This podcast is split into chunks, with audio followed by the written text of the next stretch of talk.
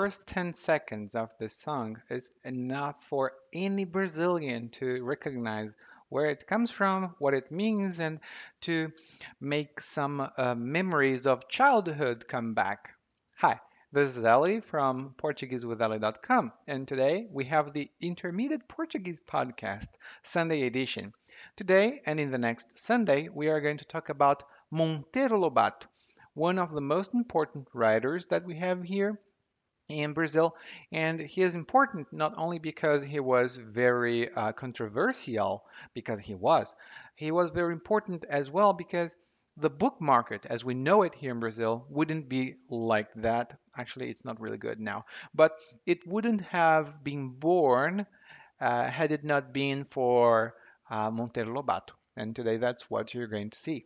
And before I forget, if you don't know, the Sunday edition has a free transcript that you can access. You just have to take a look at the show notes to see the um, link to the complete unedited transcript. I have some notes there, but it's unedited. And the Wednesday edition, uh, the one that is more focused on vocabulary and informal expressions, I always have a complete word for word transcript with uh, that was proofread and also that includes lots of new expressions, a glossary, and new texts and stuff to you for you to expand your knowledge on Portuguese. You can get your free guide by going to guide.intermediateportuguese.com. Guide.intermediateportuguese.com. You can download your free guide for one episode and you'll see how useful it's going to be for your Portuguese. And if you get curious about the song that you're going to hear in between sections in the next part, it's called Flor de Espuma and it was composed by Chiquinha Gonzaga. Uh, she was also in one of our episodes. Now, let's get started.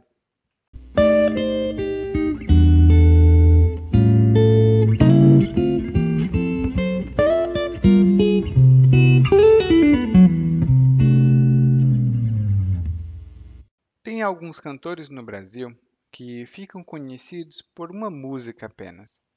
Geralmente, eles emplacam uma música e emplacar algo significa fazer sucesso com alguma coisa. Emplacar um livro, uma música. É uma palavra bem brasileira.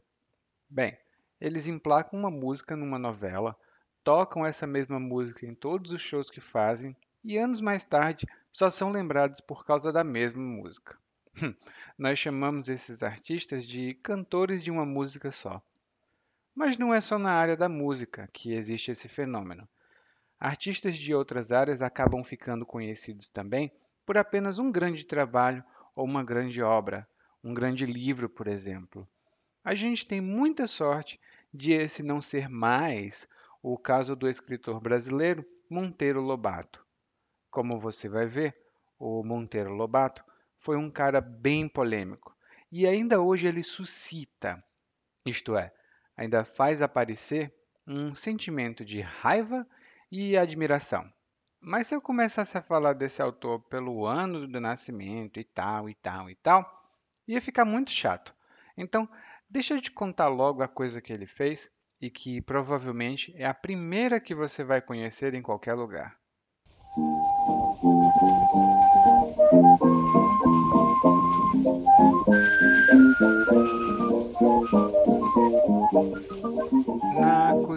Casa do sítio do Pica-Pau Amarelo, a dona Benta conversa com a tia Anastácia. A dona Benta está dando as ordens sobre o que preparar para o jantar e a tia Anastácia, que é a empregada da casa, escuta com atenção. Logo em seguida, a neta da dona Benta entra na cozinha correndo. A neta dela se chama Lúcia, mas todo mundo a conhece pelo apelido de Narizinho, por causa de seu nariz arrebitado, ou seja, que aponta né, para cima. Aí a Narizinho pergunta onde a Milha está. Afinal, aquela boneca não pode ter ido muito longe. E se você conhecer a palavra boneca em português, é um tipo de brinquedo que representa em geral uma mulher, mas também tem bonecos, homens. Você provavelmente sabe então que uma boneca não fica andando por aí, mas não a boneca da narizinho. A Emília pode falar, andar e fazer muitas coisas. E no sítio do Pica-Pau Amarelo, a Emília não é a única coisa falante, não. No sítio vivem muitas criaturas mágicas e outras vão chegando conforme o tempo passa.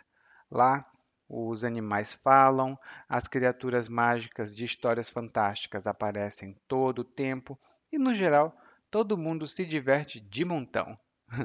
e fazer uma coisa de montão significa fazer uma coisa em grande quantidade ou com muita intensidade.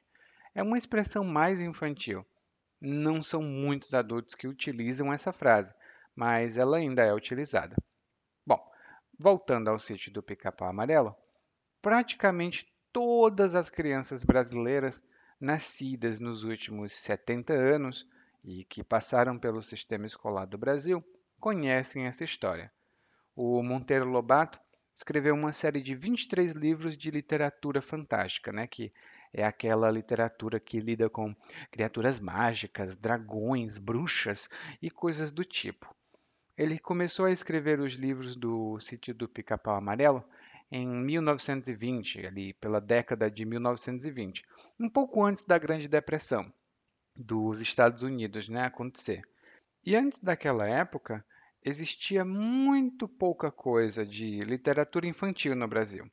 Primeiro porque era um problema conseguir livros assim, né? Porque os livros daquela época, aqui no Brasil, não eram editados no Brasil. Eles eram editados ou em Portugal ou em, ah, ou em Paris, na França, e depois eles eram importados para o Brasil, ou seja, não era um livro nacional. E isso, isso encarecia é, muito o custo do livro. Né? E encarecer significa fazer ficar caro, fazer custar muito mais do que custa. Né? Então, os custos de importação encareciam o preço dos livros e ficava muito difícil fazer que as crianças lessem ou começassem a gostar de ler. Mas, pera lá, eu estou colocando o carro na frente dos bois. e colocar o carro na frente dos bois significa inverter a ordem de uma coisa que se deve fazer. Eu estou começando por um ponto que só precisa ser apresentado depois. Então, bora voltar um pouco no tempo.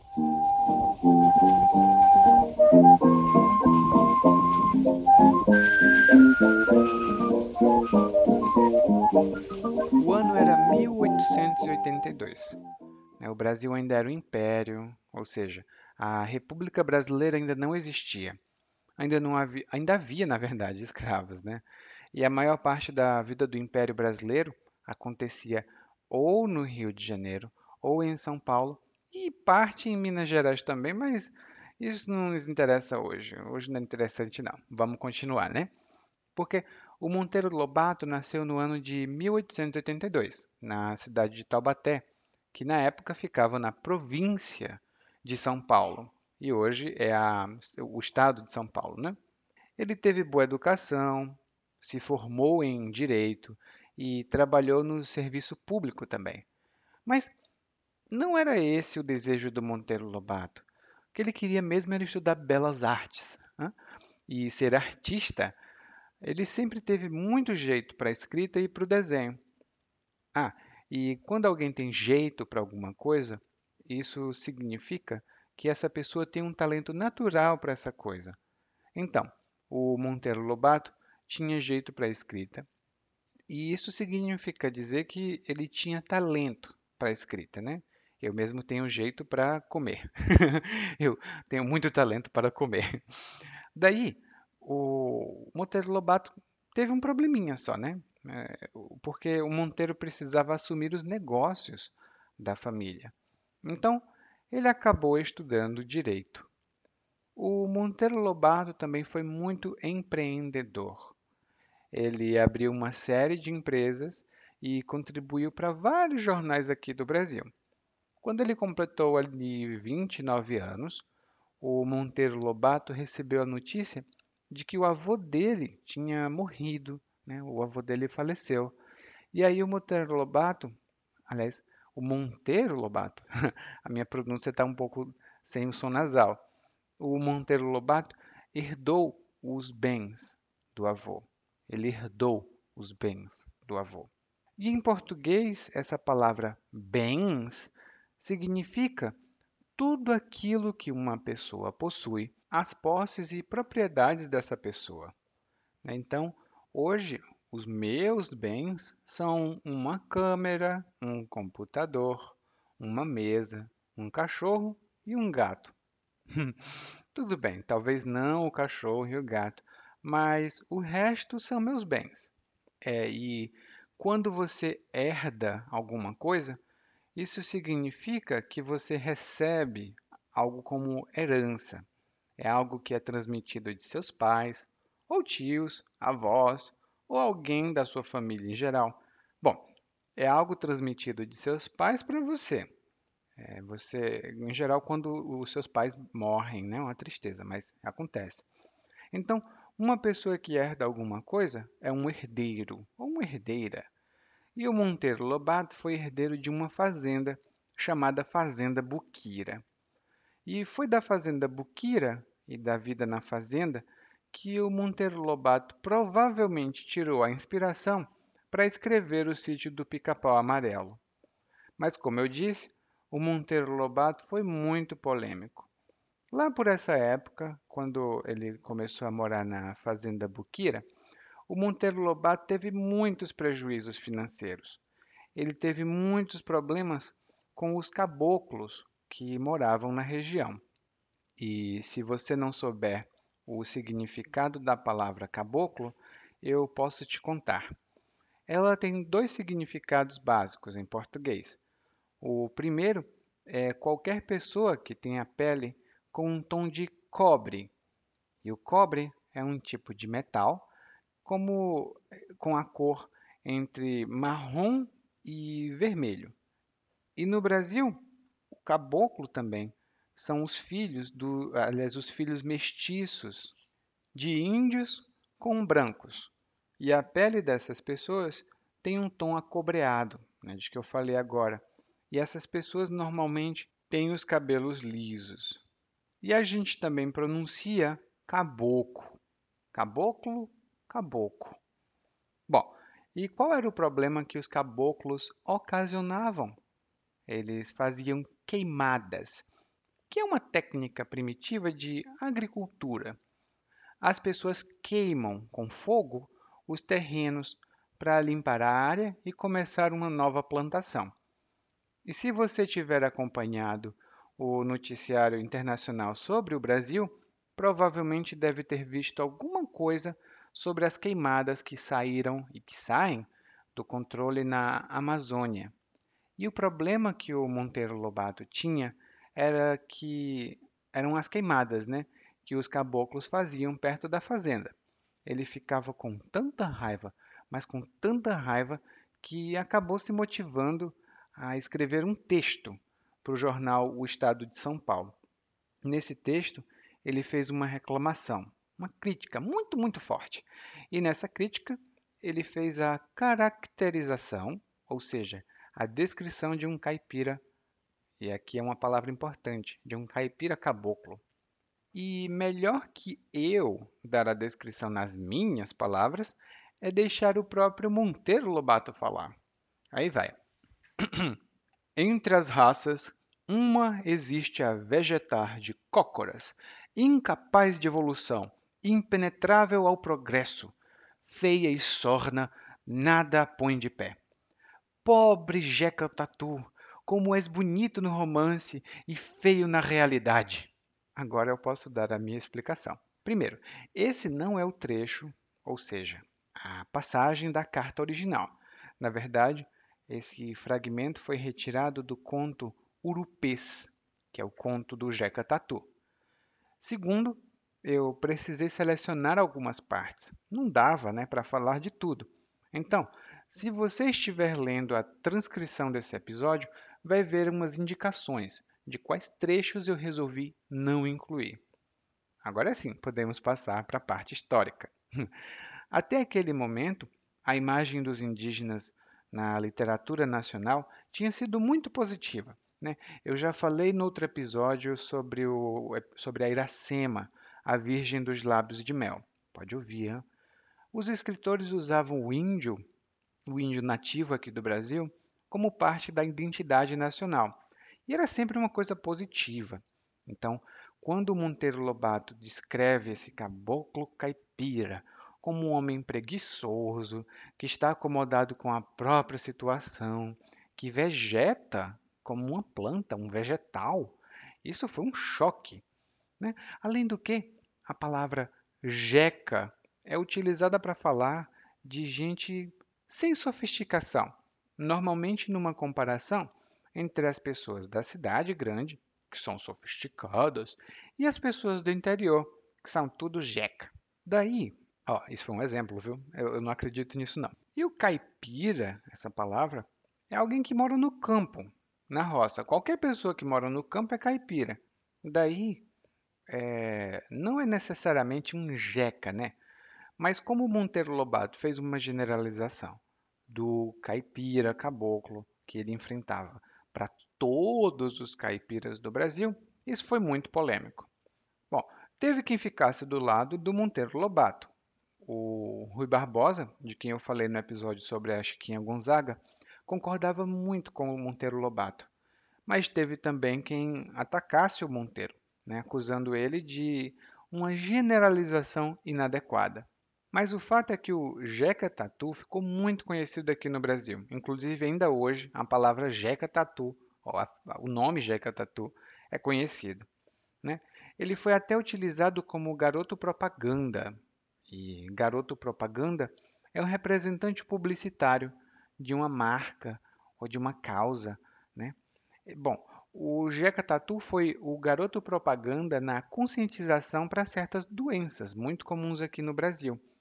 E quando eu era criança, foi com as imagens do Jeca Tatu que eu aprendi a importância de andar calçado, é, com chinelos ou sapatos, né? Porque o Jeca Tatu andava sem chinelas, sem, sem sapatos também, e isso causou um problemão para ele, né? Ele tinha problemas de saúde.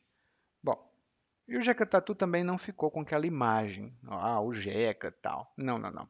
A imagem dele evoluiu com o passar do tempo. E ele acabou sendo o representante do brasileiro, né? que está sempre numa situação muito frágil. O Monteiro Lobato até percebeu que o Jeca não era assim, ele estava assim. Né? Ele não era Jeca, ele estava Jeca. E a culpa não era dele, a culpa era do descaso das autoridades brasileiras com a população que é alguma coisa que nunca deixou de ser verdade, desde que o país aqui foi descoberto. A gente teve um, algum alívio em alguns governos, mas o descaso, ou seja, a falta de cuidado proposital, o desprezo, bem, o descaso sempre esteve presente nos governos daqui. Seja na época que o Brasil era colônia de Portugal, seja depois que o Brasil virou uma república. Hum.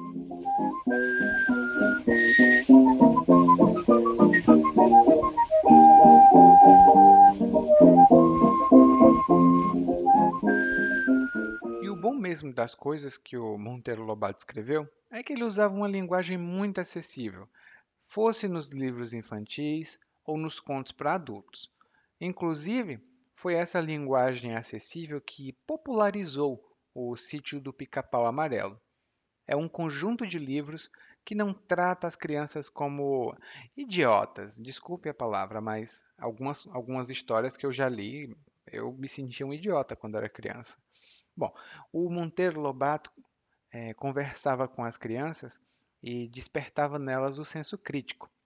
E como dizem por aí, a diferença entre o remédio e o veneno é só a intensidade. Então, a diferença entre o remédio e o veneno é só a intensidade. Daí, o Monteiro Lobato, os livros dele despertavam o, senso crítico demasiado, né? Era muito. Então, isso causava alguns problemas. Porque um dos livros que se chama A História do Mundo para Crianças conta a história. Bom, o título é bem autoexplicativo, né? Então, o livro conta a história do mundo para as crianças. A dona Benta, que é a vovó do sítio do Pica-Pau Amarelo, ela se reúne com as crianças e narra, ou seja, ela conta a história do mundo todo, desde seu começo até o bombardeio de Hiroshima. O primeiro grupo que pegou ar com o livro foi a Igreja Católica daquela época. Pegar ar com alguma coisa é uma expressão informal, que significa ficar chateado com alguma coisa a ponto de se irritar. Tipo, eu posso pegar ar com uma piada, né? Ah, ui, pegou ar. Bom, é, a Igreja Católica daquela época se chateou com a publicação do livro, o História do Mundo para as Crianças, porque logo no começo o autor descreve que o mundo surgiu com o Big Bang, né? E depois a dona Benta faz uma descrição do evolucionismo, que é a teoria de Charles Darwin. Bom, os grupos religiosos consideraram o livro péssimo para ser lido e em 1942, ou seja, no ano de 1942, uns exemplares. Bom, em português a gente não diz cópia de livro, não, não, não. a gente diz exemplar ou exemplares de livros, porque cópias são ilegais, né? É como quando você xeroca, você faz a xerox de um livro. Bom, agora o que aconteceu foi em 1942 as freiras fizeram fogueiras católicas, né? A freira é a contraparte do padre. Você tem um padre e tem a freira. O padre homem a freira mulher.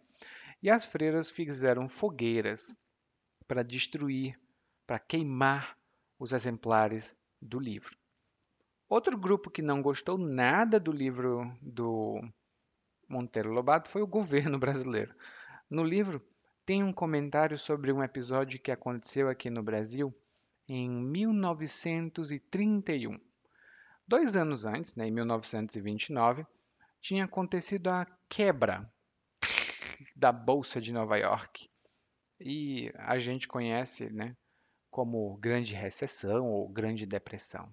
E naquela época, o preço do café, e o café que foi, era e sempre vai ser importante aqui no Brasil, bom, o preço despencou, caiu muito.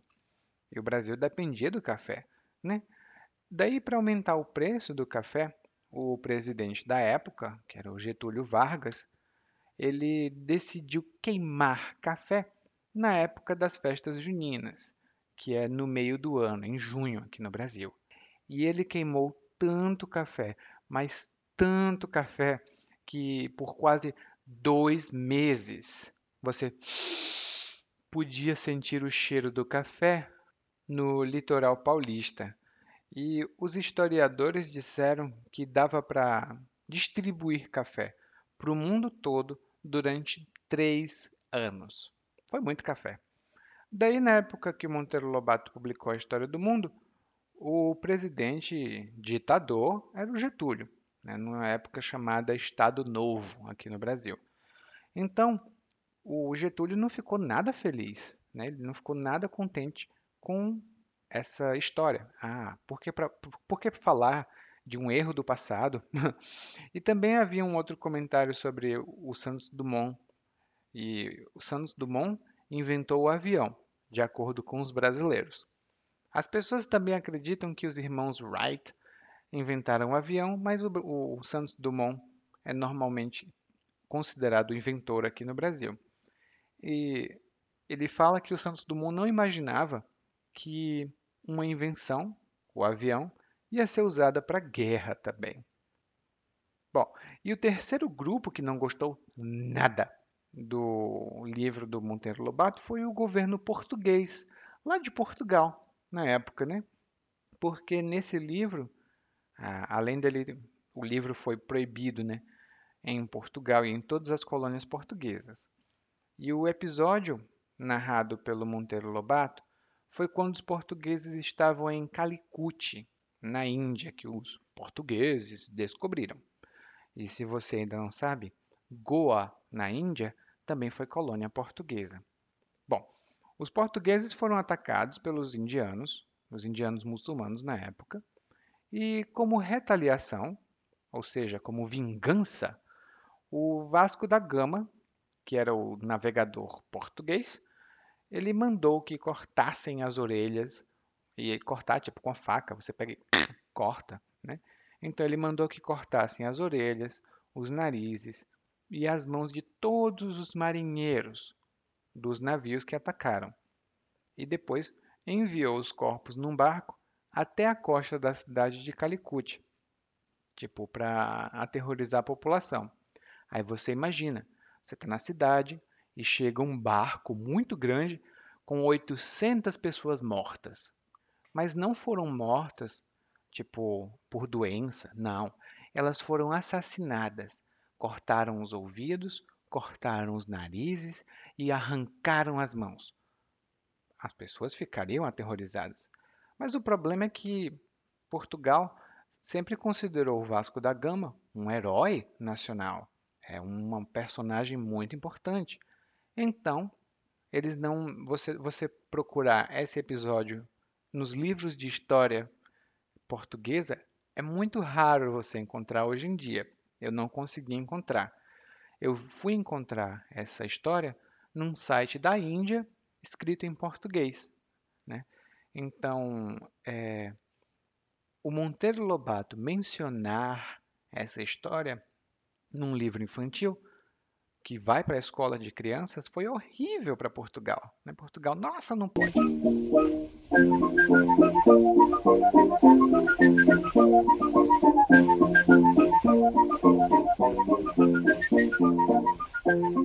Bom, eu disse que o Monteiro Lobato foi polêmico. E nem tudo na obra dele era lá esse mar de rosas de que eu estou falando.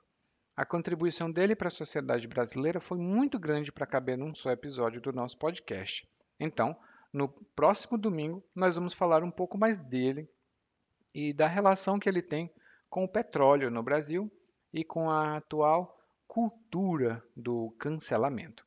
Mas acredite em mim, ele tem muito, muito, muito mais polêmica na vida dele. Muita polêmica.